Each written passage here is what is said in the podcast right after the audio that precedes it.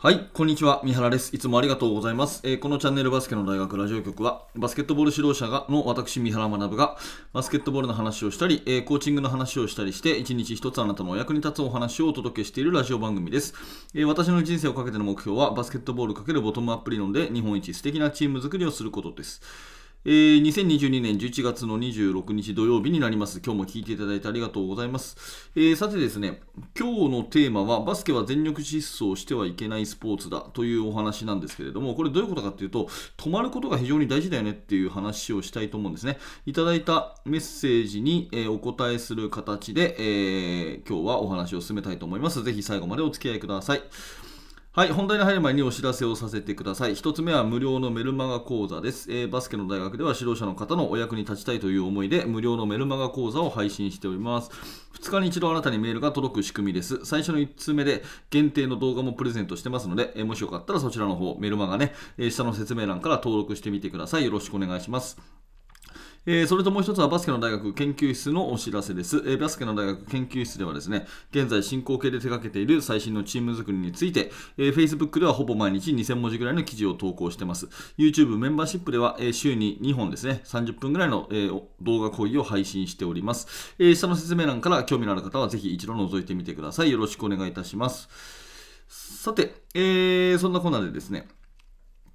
いただいたメールを紹介させてください、えー読みますね。こんばんは。いつも YouTube を拝見、拝聴し、勉強させていただいています。私はバスケの経験がないので、三原先生のバスケの大学を何度も見て、学習させていただいておりますと。えー非常にありがとうございます。嬉しいですね、えー知識が増えると、バスケの試合を見るのが楽しくなり、ウインターカップ都道府県予選を見ることを毎週末の楽しみにしてますということですね。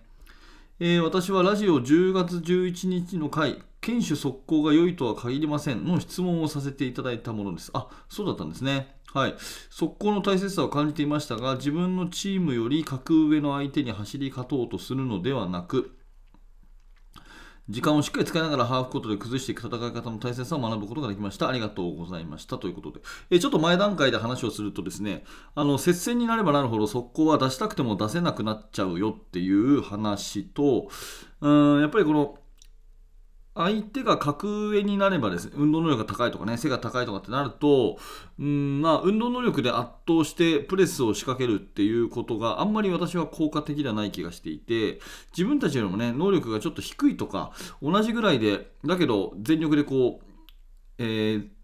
ねえ、全ての運動能力をこう出し切らせるみたいなことであれば運動能力が一緒だったらねプレスがすごい効いたりするんですけど相手の方が強い時に基本プレスって効かないんですよね。だからその時にぱりハーフコートでの攻防が多くなるしそれを普段からね見据えた上でハーフコートの練習って大事だよねっていう話をしたんだと思います。でこれはね、えー実は今回の昨日か昨日発売のですね月刊バスケットボールのあの漫画の戦術辞典の方にですね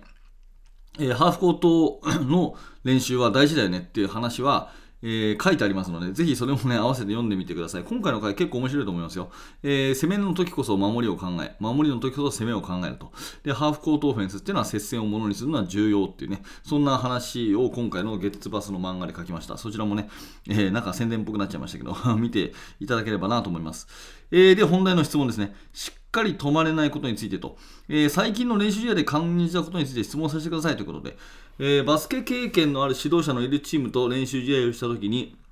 ミートした後、しっかり止まれる選手が少ないよねという話になりました。えー三原先生のラジオの中でナイスファールはあるけどナイストラベリングはないとおっしゃっていましたがその言葉の意味をだんだんと実感しているところですミートした後しっかり止まりトラベリングを防ぐためにどのような練習が効果的なのかもしあれば教えていただきたいですということで、えー質問あともう1個いただいてるんですけどこれはちょっと明日明日ですねえー、行きたいと思います。はい。ということでしっかり止まれないことについてなんですがまずですねあのバスケットボールっていうのはルール上ボールを持った人が走ってはいけないってなってるんですね。でこれはもともとね歴史的な話をするとジェームス・ネイスミスさんという方が1891年にバスケットボールを考案した時の一つの大きな考え方としてラグビーのように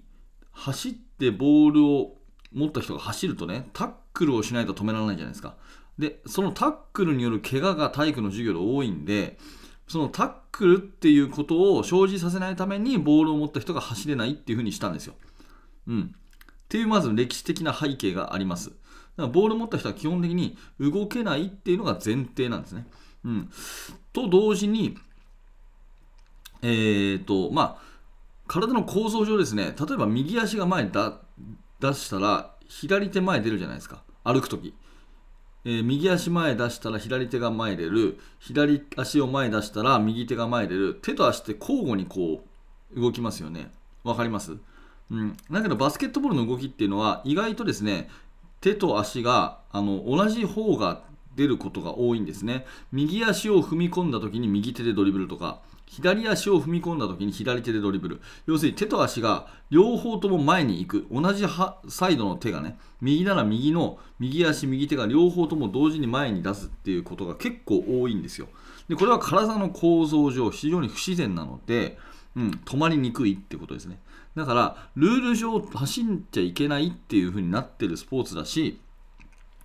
その走り方もね、右足と右手が両方前出るような不自然な走り方をすることが多い競技なのでそういう意味でですねバスケットボールっていうのは全力疾走しちゃいけない競技っていうことが言えると思います、うん、要するにスピードを出したらできない競技なんですね。うん、スピードを出したら反則になるしスピードを出したら、えー、止まれない動きの形が多いということをまず生徒に理解させるっていうことがすごい重要だと思います。でこれねあのすごい昔の本なんだけどもピート・ニューエルさんっていう非常に有名なコーチの本を読んだ時にマニューバリングスピードって言ったかな？あの全力疾走ではなくてボールを失わないそのスピード、うん、これを見つけるべきだと、うん、全力疾走で例えば 100m 走とか用意どんで走るじゃないですか。あのスピードでドリブルするって無理でしょ？うん、っていうことは全力疾走ではなくそれで 自分がボールを失わない最大限のスピードっていうのを大体その選手っていうのは熟知しておくべきだと。うん、でその全力疾走と、えー、マニューバリングスピードの差が少ない選手ほど上手い選手っていうふうに言えるっていうことを書いてあったんですけど、まあ、要するにですねそのスピードをある程度こう落としといて少し落としといてプレーするべきものなんだよっていうことを、まあ、生徒に理解させるって結構重要かなって思います。うん、なので、なんかとにかく走れ走れっていうね、えー、行け行けっていうような、まあ、声掛けをする指導者もいるし、まあ、それが別に悪いとは言わないんだけれども、あの急がせちゃうとうまくいかないことが多い競技だっていう認識をまず持った方がいいと思うんですね。うん、で、えー、私の体感覚としては、100%の全力疾走じゃなくて60%ぐらいのスピードで駆け引きを感じる。ディフェンスが出てきたからドリブルで抜くとかね、ディフェンスが下がったからシュート打とうとかね、そういう駆け引き、まあ私はよくじゃんけんの後出しって言いますけど、うん、あのそういう駆け引きを感じながらスピード感としては全力疾走の6割ぐらいでプレーするとちょうどうまくいくようになるんじゃないかなっていう風な気がします。どうですよ？なんとなく伝わりますかね？うん。当然そのボール持ってないところを走るとかね、ディフェンスは常に全力疾走ですよね。まあ、そういうのはあるんだけども、その全体のイメージとして特にボールを持っている人っていうのは全力疾走でガッと向かっていってはいけないスポーツだっていうそういう意味が今日のタイトルです。で質問の答えなんですけどその辺のことを、まあ、理解した上で上でですね練習をするときにまあそのうんまあ、シェービングドリルやったりだとか、まあ、ドリブルなしのね2対2やったりだとかそういうことをしてステップをちゃんと、まあ、身につけていくっていうことがトラベリング防止にはいいんじゃないかなと思います。でトラベリングだったらトラベリングだっていうふうに教えてあげるっていうことなんですけど大体が、うん、車でいうスピード違反みたいなもんで向きになってスピードでガッと行こうとするときにトラベリングが起きるんで、まあ、そういうもんじゃないよっていう認識がすごく重要かなと思います。まあ、ドリルの方法としてはねそんなにこう目新しいものをやる必要はなくて、まあ、シェービングドリルやったりとかね、えー1対1やったりとかそういう中で、えー、ピボットを意識していくっていうことでいいと思うんですけど、うん、しっかり止まるっていうことでね、えー、パスミートの練習するっていうことだけでいいと思うんだけど、認識として、まあ、全力疾走するもんではないよっていうことを添えてあげると、また違うかなというふうに思っています。はい。えー、ちょっとね、漠然とした内容になってしまったかもしれませんが、私の答えとしてはそんな感じですね。えー、もしよかったら今日のね、えー、お話少しでも参考になれば嬉しく思います。頑張ってください。えー、ご質問もう一個ディフェンスの話いただいてます。これ明日にしましょうかね。えー、ということで、また明日の放送も楽しみにしていただけると嬉しいです。はい、ということで、えー、ありがとうございました。えー、今日はここまでですね、えー、バスケの大学では毎日放送しております。もしよかったらチャンネル登録をして、また明日の放送でお会いしましょう。はい、ということで、ありがとうございました。三原学でした。それではまた。